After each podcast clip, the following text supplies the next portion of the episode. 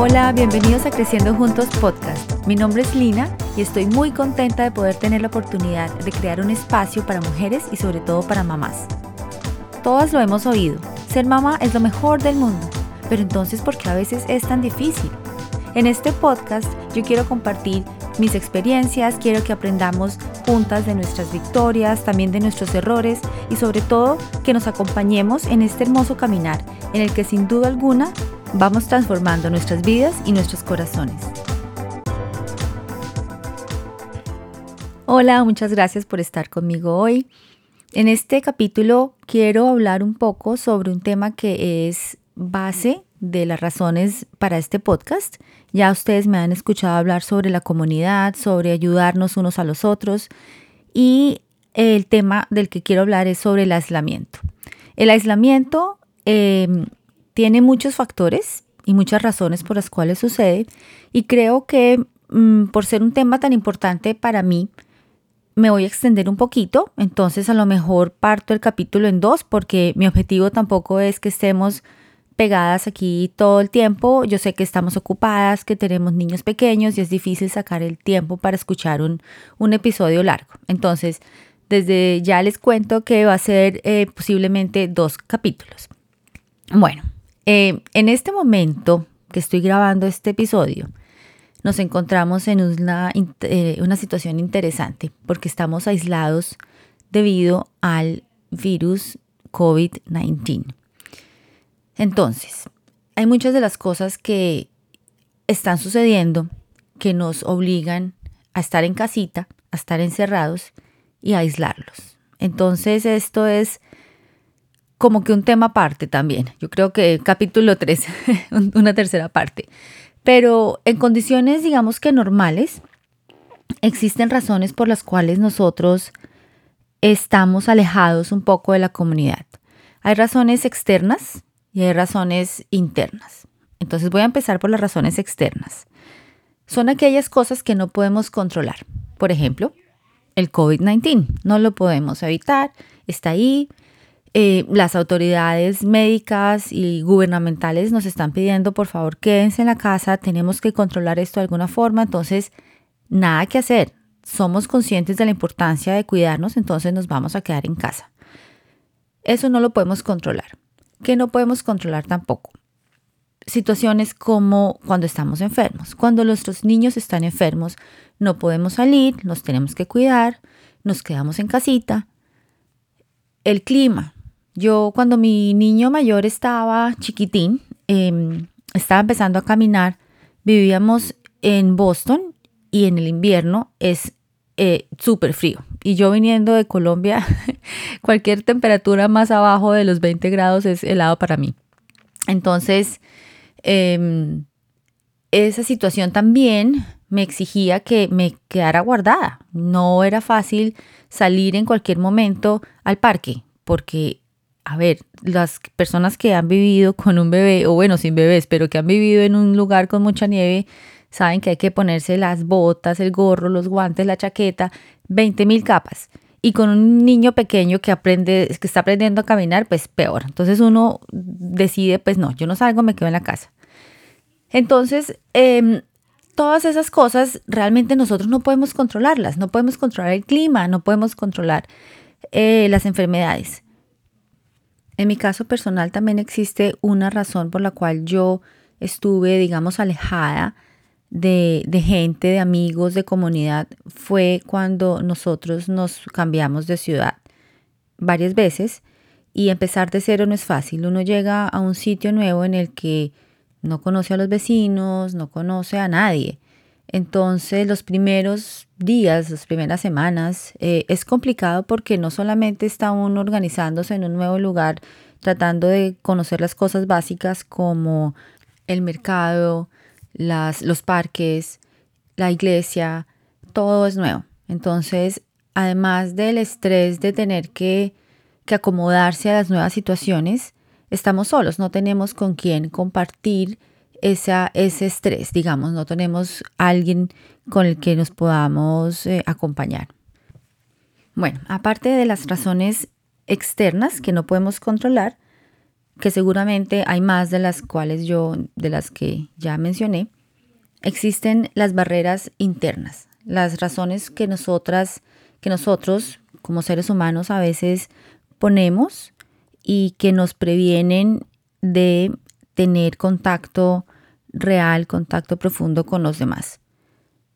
Eh, algunas de las razones internas que yo he experimentado personalmente eh, son cuestiones que son como de fondo, de pronto de inseguridad, de, mm, de incluso de pereza, porque para ser honestas muchas veces nos da pereza salir, pereza arreglarnos, pereza arreglar a los niños. Em, y a veces está bien, a veces yo creo que estamos cansadas, tenemos absolutamente todo el derecho de decir, no, hoy no quiero salir y nos quedamos en casita. Pero cuando eso se convierte como en el, en el normal, a veces ya ni siquiera pensamos en la invitación que nos están haciendo, simplemente decimos, no, gracias, porque, porque es más fácil, es más fácil quedarnos en la casa y no tener que arreglarnos el pelo, ponernos ropa decente, etcétera. No es que yo en la casa esté vuelta nada, ¿no? Pero realmente cuando estamos en casita estamos más cómodos. Entonces, yo lo que quiero que pensemos es cuáles son esas barreras que estamos poniendo nosotras para evitar ser em, abiertas a otras personas. De nuevo, mi intención aquí es que nosotras nos acompañemos, que nosotras veamos lo importante que es no vivir el día a día, no vivir nuestra vida alejadas. Em, esta tarea de ser mamás, de ser mujeres es hermosa, es hermosa, pero no es fácil. Y ya sabemos que Dios no nos creó para estar alejados, Dios nos creó para vivir en comunidad. Entonces, aprovechemos eso que sabemos que es importante y empecemos a romper barreras. ¿Por qué hablo de la inseguridad? porque desafortunadamente nosotras muchas veces nos comparamos. ¿Cuántas veces no hemos visto fotos de gente, de amigas que ponen en Instagram o en Facebook en el que se ve todo lindo en su casa, todo limpio, acaban de cocinar y está todo organizadito, o están en el paseo y ellas están hermosas y sus hijos están todos eh, lindos, bien portados. De verdad, esas imágenes son bonitas, pero al mismo tiempo cuando nosotras tenemos nuestras inseguridades nos generan em, un sentimiento como de fracaso. ¿Por qué? Porque estamos comparando nuestra realidad, nuestro día a día, la vida que nosotras conocemos, que es la es, es igual para todos. Lo que pasa es que esa foto que está ahí, esa foto es un momento especial, es un momento planeado, es un momento en el que se organizaron para la foto, sonrían todos para la foto, organicemos bonito para tomar la foto. Entonces muchas veces las fotos que nosotras estamos viendo es un, un pedacito en el día, en la vida de esta persona, y nosotros comparamos ese, eso bonito de, de la foto de ella con nuestra realidad. Seguramente nosotras no estamos 100% vestidas, arregladas, los niños lindos y la casa organizada todo el día. Bueno, por lo menos yo no. Y creo que no soy la única. Entonces, nosotras comparamos de pronto nuestro desorden con ese, ese pedacito bonito que esta amiga puso en Facebook.